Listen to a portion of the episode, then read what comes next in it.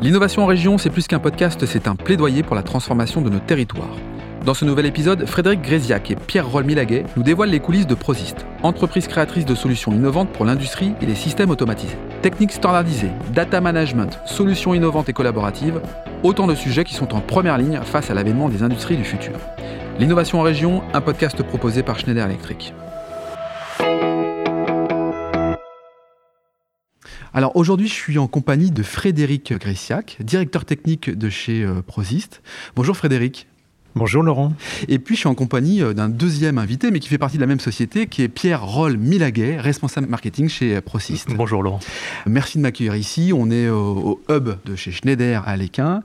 Et euh, bah, vous êtes typiquement ce que je peux appeler l'innovation en région à travers votre société. Peut-être Frédéric, avant d'entrer dans le vif du sujet, présente-nous finalement qu'est-ce que Prosist alors Prosist, c'est une société donc euh, basée à Valenciennes mhm.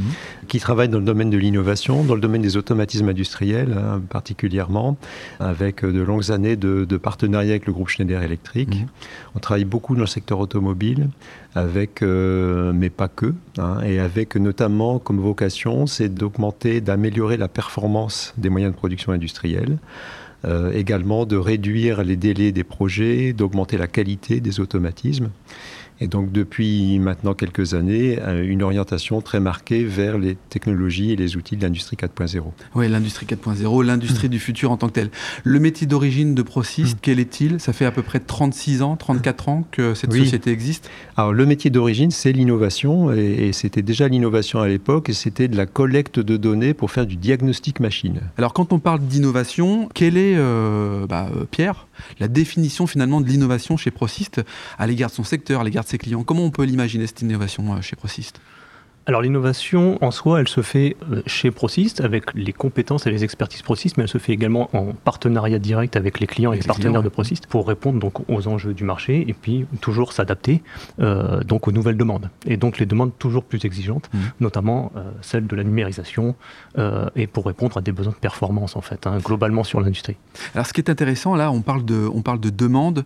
Qui s'adapte finalement? J'ai bien compris que c'était Prosist qui s'adapte à ses clients, mais est-ce que c'est Prosist qui est force de proposition euh, et qui du coup euh, fait un peu le marché ou est-ce que finalement ce sont les industriels qui font euh, le marché et Prosist s'adapte? Comment ça se passe? Tiens, Frédéric, dis-nous quelques mots là-dessus. Oh, je pense que globalement l'innovation c'est toujours une rencontre d'abord entre effectivement un besoin industriel mmh. qui est clairement émis mais, mais pas résolu. Mmh et puis euh, des concepts qui viennent de, de, la recherche technologique ou, ou pas d'ailleurs, mais, mais en tout cas qui permettent effectivement d'aborder de manière nouvelle la résolution de problèmes industriels. Ça c'est clair.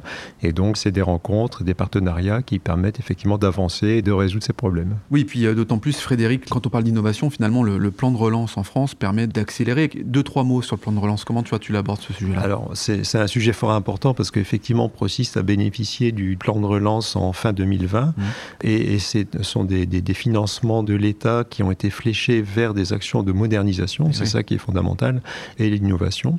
Et notamment, donc, le, projet qu'a déposé euh, Procis, qui s'appelle Strada 4.0, est un projet qui vise à accélérer et approfondir euh, les travaux de, de data management qu'on fait avec le groupe Renault, et notamment de pouvoir déployer ces technologies-là sur les gros investissements dans le véhicule électrique que Renault prévoit dans les Hauts-de-France. Bon, bah justement, on en parlera après, un peu plus Tout tard. Tout à fait. Très bien. Alors une, une société comme Prosist, euh, il y a donc du marketing que tu représentes, euh, Pierre.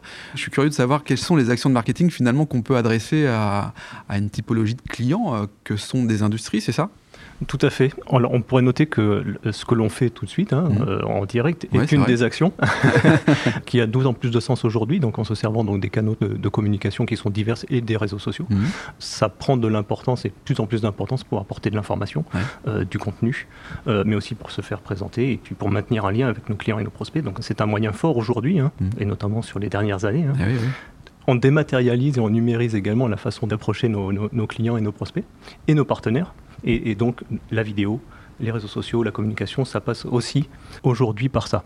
Après, on a tous les moyens classiques. Hein. Merci Pierre. Frédéric, euh, une société comme euh, donc ça fait une trentaine d'années que ça existe, c'est quoi ta projection à, 10-20 ans? Alors 10-20 ans, c'est très très loin finalement, dans un monde qui s'accélère. Tu as une vision par rapport à, ton métier? Euh, parce que finalement, on parle aussi de, décarbonation, là encore, hein, euh, à travers, euh, tu l'évoquais tout à l'heure, le métier d'origine peut-être plus sur le véhicule, donc de batterie électrique. C'est quoi la vision Demain, on aura des, voitures qui vont voler, là, comme on voyait auparavant dans les, dans les films Alors, on n'en est pas là, c'est clair. alors, aujourd'hui, au niveau de Procis, clairement, on travaille plus sur, sur l'outil de production et, sur les, lignes de production que sur le produit lui-même. Mmh. encore que on, s'est récemment, assez récemment diversifié dans le domaine du ferroviaire où on a fait de très belles réalisations dans le domaine de la maintenance prédictive du, matériel roulant, par exemple, hein, avec la, SNCF et le groupe Bombardier.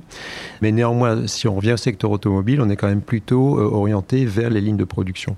Et la projection qu'on a au niveau des lignes de production automobile, c'est vraiment une numérisation et une gestion des données qui, est, euh, qui devient vraiment un élément clé, stratégique, euh, pour pouvoir effectivement euh, affronter les, donc les, les enjeux de, de, productivité, de performance, etc., et de compétitivité aussi de, de l'industrie.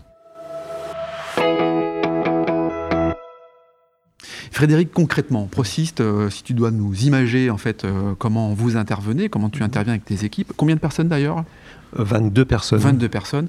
Comment donc ces 22 personnes peuvent intervenir? Enfin, j'imagine que chacun a des rôles bien, bien spécifiques. Mmh. Tu peux nous, nous, décrire spécifiquement quelle est euh, la valeur ajoutée et euh, comment vous intervenez dans une journée classique finalement? Oui, bien sûr. Donc, euh, effectivement, donc on, a, on a des offres produits, hein, donc des, des produits d'innovation, mais aussi des offres services qui nous permettent effectivement de proposer à nos clients donc, des solutions à différents niveaux.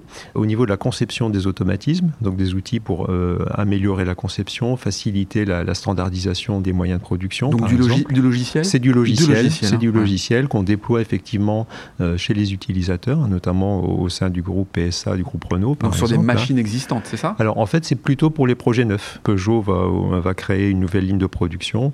Et eh bien nos outils, notre plateforme logicielle qui s'appelle Odile, mmh. va leur permettre effectivement donc de décrire très rapidement, de faire des, ce qu'on appelle la saisie unique pour générer du code automate, pour générer de la documentation, etc. Donc ça, c'est vraiment du gain de productivité en étude. Donc tu es une brique parmi d'autres, tu es une brique importante, mais tu es une brique logicielle qui vient s'intégrer dans un dispositif pour monter une voiture, par exemple. C'est ça Tout à fait, voilà.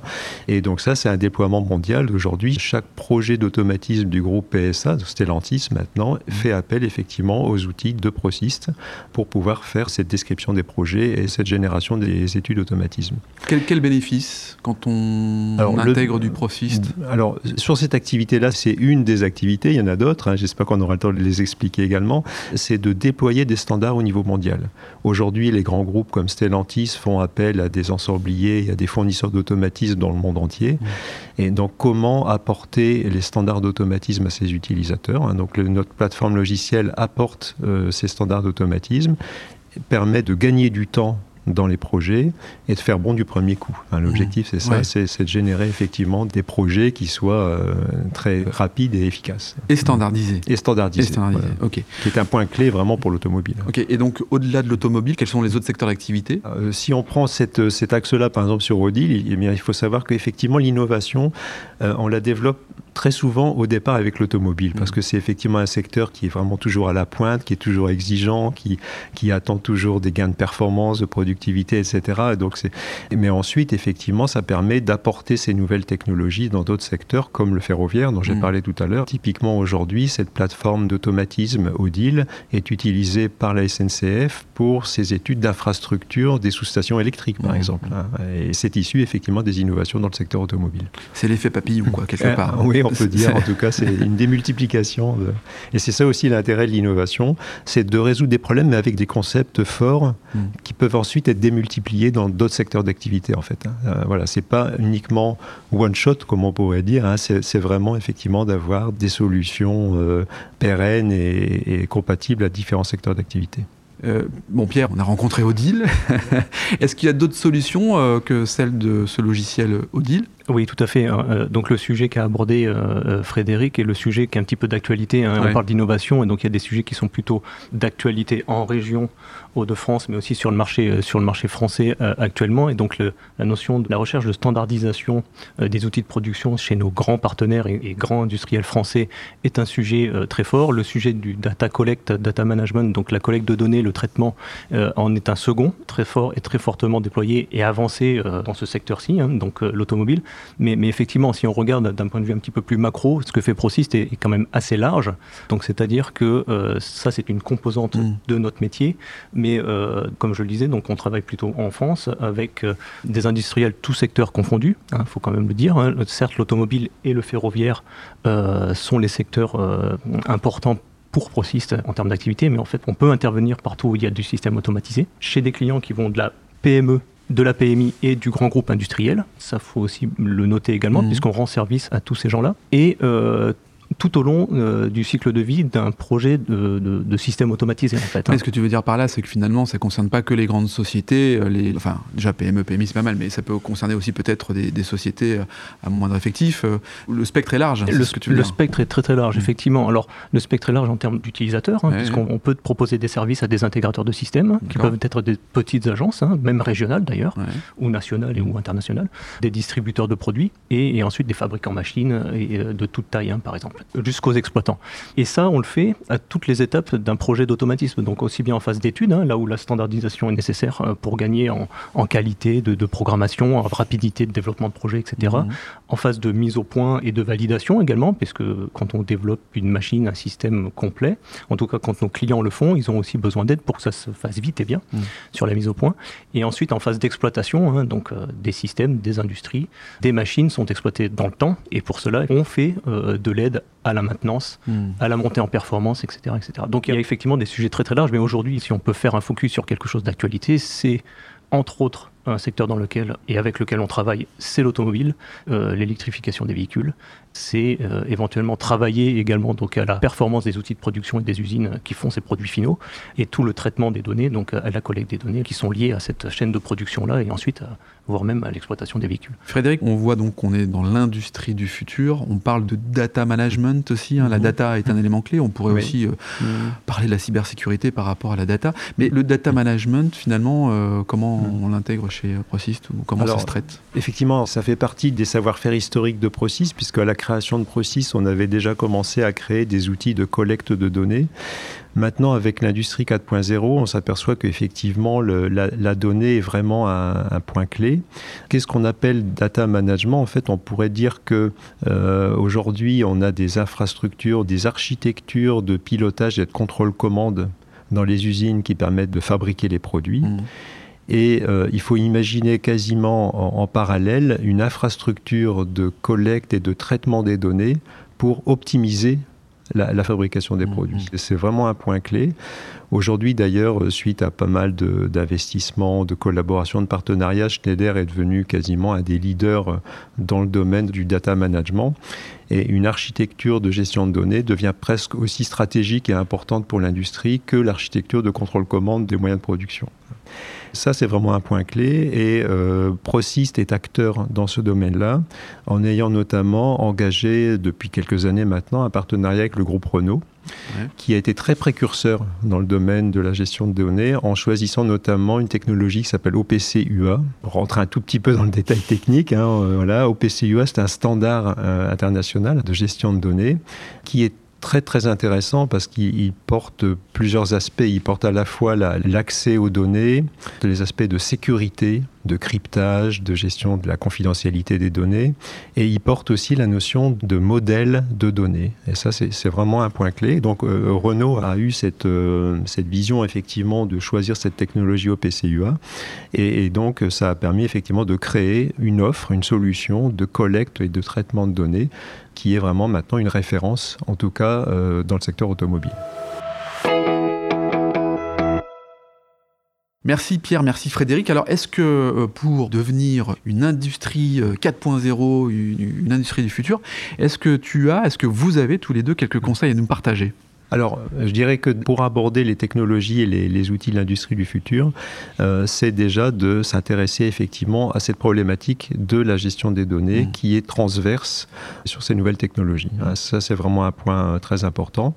Cette gestion des données, effectivement, ça consiste à euh, prendre à bras le corps cet aspect de comment collecter les données, indépendamment même de, tous les cas d'application qui vont être derrière. Ça peut être de la traçabilité, euh, produit, process, ça peut être être de l'optimisation énergétique, ça peut être des projets de décarbonation, mmh. des projets de maintenance prédictive, etc.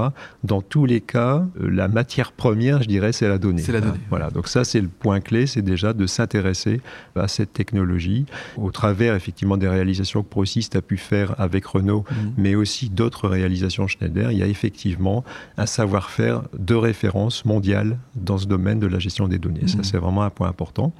Le deuxième point que je pourrais souligner, c'est que ces, ces, projets pour l'industrie du futur, généralement, sont des projets qu'il faut aborder dans un esprit de partenariat, de collaboration. Euh, il n'y a pas un monsieur qui sait, euh, qui, sait tout, qui, hein. sait tout euh, dans ce domaine-là. Il faut s'ouvrir, en fait. Voilà, il faut mm. s'ouvrir. quand on fait de la gestion des données, par exemple, on n'est pas forcément spécialiste de tous les cas d'application des données. Mm. On ne peut pas être spécialiste de la maintenance prédictive dans le secteur vibratoire, etc. Voilà. Donc ce sont des thématiques qui supposent effectivement d'échanger, de rencontrer, de créer des partenariats. Ça, c'est un point clé. Euh, Schneider est également bien positionné là-dessus parce que Schneider est lui-même un industriel qui a plus d'une centaine d'usines dans le monde et qui déploie aussi ces, outils, ces technologies. Et donc, euh, c'est une source d'inspiration pour aborder ces technologies. Avec sa plateforme Exchange en plus. Par exemple, bien sûr, effectivement, qui, mm. qui, apporte derrière la possibilité de partager des outils, des expériences, etc. Bien sûr. Très bien. Merci euh, Frédéric, merci Pierre d'avoir participé au podcast de l'innovation en région, un format proposé par Schneider Electric. Si cet épisode vous donne envie d'aller plus loin, c'est l'occasion d'en parler à Antoine Chartres, directeur régional Grand Nord. Bonjour Antoine. Bonjour Laurent. Antoine, peux-tu nous dire comment passer de l'idée aux actes lorsque l'on veut se transformer? Laurent, c'est très simple. Les sujets de transformation digitale, de décarbonation et d'électrification sont au cœur de la stratégie Schneider Electric. Et comme on a pu l'entendre dans ce podcast, l'ambition de Schneider Electric est d'accompagner les entreprises du territoire sur ces enjeux de transformation. Pour entrer en contact avec nous, rien de plus simple, le site internet www.se.com ou mon profil LinkedIn où je me ferai un plaisir de vous répondre. C'est très simple, merci Antoine. Merci Laurent.